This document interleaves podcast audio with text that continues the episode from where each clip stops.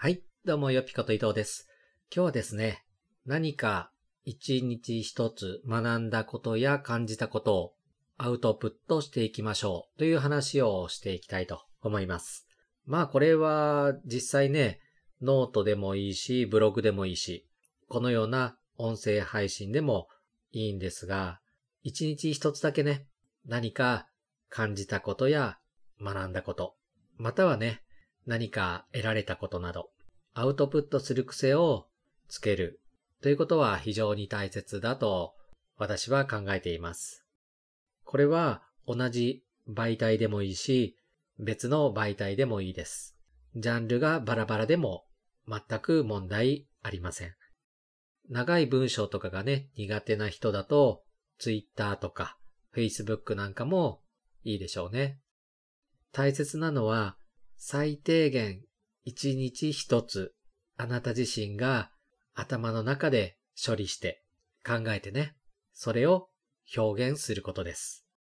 これらを欠かさずに継続していると、明らかに数ヶ月、まあ3ヶ月ぐらいですね。そのくらい経てばアウトプットする力がついてきます。いわば表現するような力が身についてきます。何かをアウトプットするからこそ、新しい考えや知識というのがインプットできるようになります。このね、出たり入ったりするということで、自然とね、インプットできる量が増えて、そして情報が整理できて、循環することによって、良質なアウトプットを目指せるようになります。これらのインプット、そしてアウトプット、途中でやめたり、休んだりすればね、何かね、錆びてくるようなものなんですよね。文字が頭に入ってこなかったり、うまく表現できなかったり。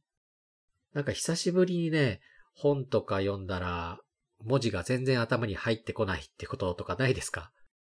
あとは久しぶりに音声なんか撮るとね、やけに噛んだりとか、うまく喋れなかったりとか。頭の中には話したいことや伝えたいことがあるのにうまく表現できないということが起きてきます。